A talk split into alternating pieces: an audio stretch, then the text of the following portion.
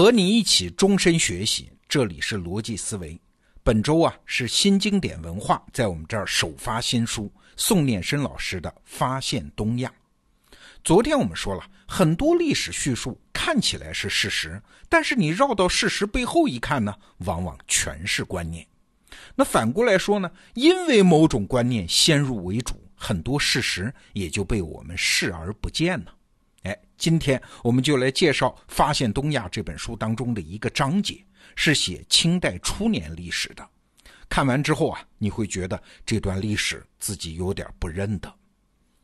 我们一般的观念啊，清代的崛起是典型的中国北方的游牧民族征服南方的农耕民族的过程，本质上呢，和什么五胡乱华呀、蒙古建立元朝啊是一样的。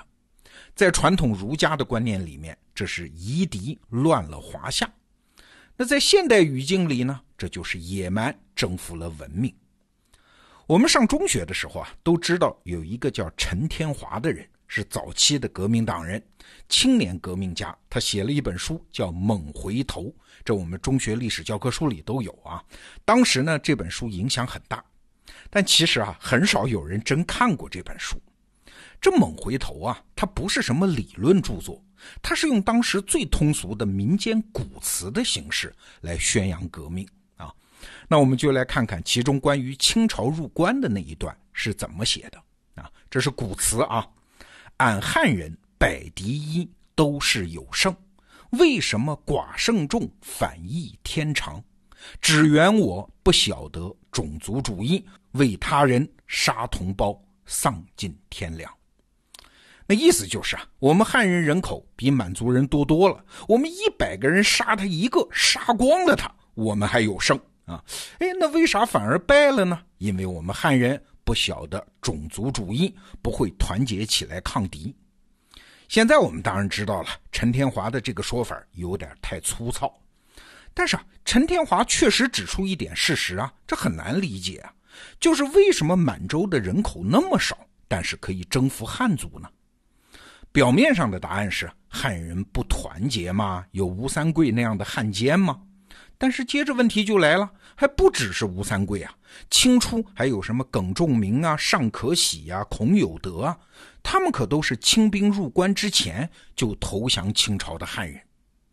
你想啊，在中国历史上，少数民族在成功南下之前就有那么多汉族的降兵降将，这在中国历史上好像还真是第一次哎。那这些人疯了吗？他们是贪生怕死吗？为什么甘做汉奸呢？他们的精神世界到底在那段时间发生了什么呢？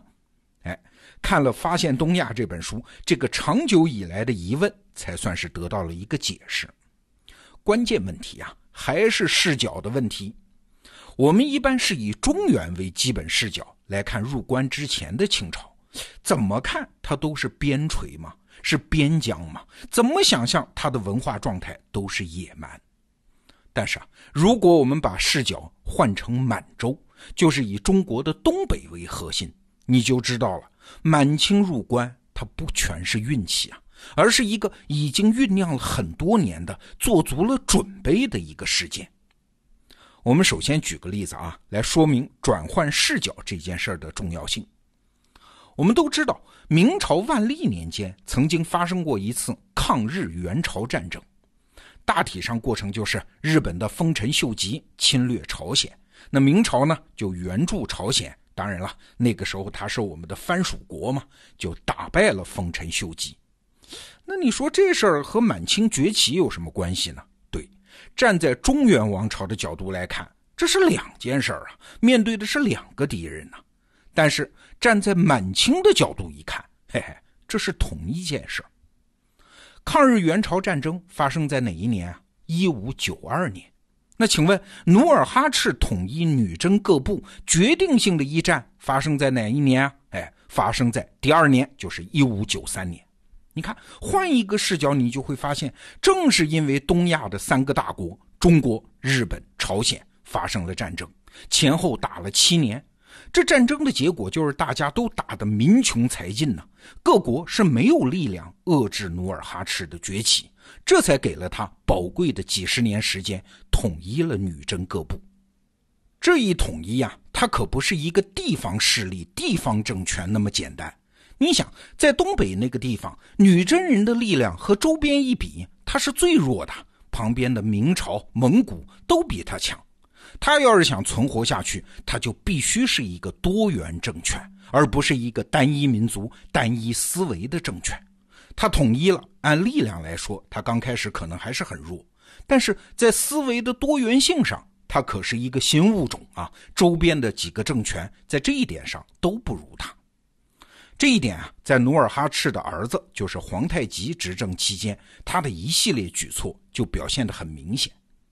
皇太极啊，是一六二六年继位的，十年后，也就是一六三六年，这十年间，他通过一系列的战争，已经基本解决了蒙古问题。哎，这一段历史，我们中原王朝往往不太在意啊。这一年，一六三六年三月，漠南蒙古十六部齐聚沈阳。正式奉皇太极为蒙古大汗，奉上了尊号，叫博格达彻臣汗。你看，这个时候的皇太极身上已经有蒙古大汗的身份，他不只是满洲人的旗主啊。要知道，自从成吉思汗之后，第一个不是成吉思汗子孙的人当了蒙古大汗。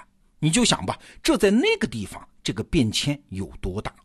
哎，这一年的五月，皇太极把国号由后金。改成了大清啊，在登基仪式上呢，发生了一件事儿。参加登基仪式的朝鲜使臣啊，因为朝鲜觉得我是明朝的属国嘛，所以拒绝向皇太极行三跪九叩之礼。言下之意就是我不承认你为天子啊。那好，这一年的年末，皇太极就征伐朝鲜，迫使朝鲜断绝了和明朝的宗藩关系，成为大清的属国。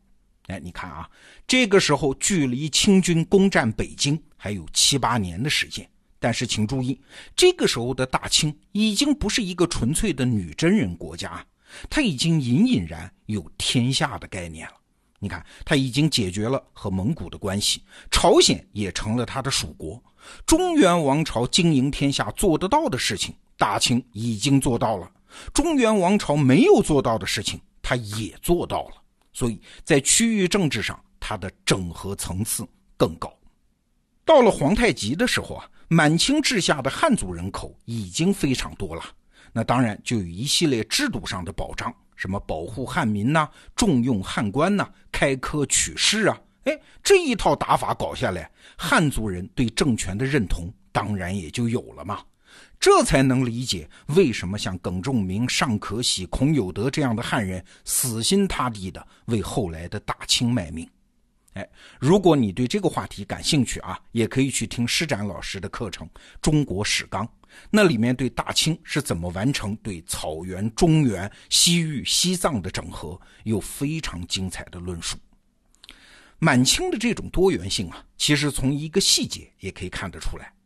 我们都知道一个词儿叫旗人，对，过去呢，我们是站在中原人的视角，感觉旗人就是满族人呐，满洲人呐，嘿嘿，其实不是，旗人指的是跟随大清入关的所有人，其中既有满洲八旗，还有汉军八旗，就是汉人呐，还有蒙古八旗。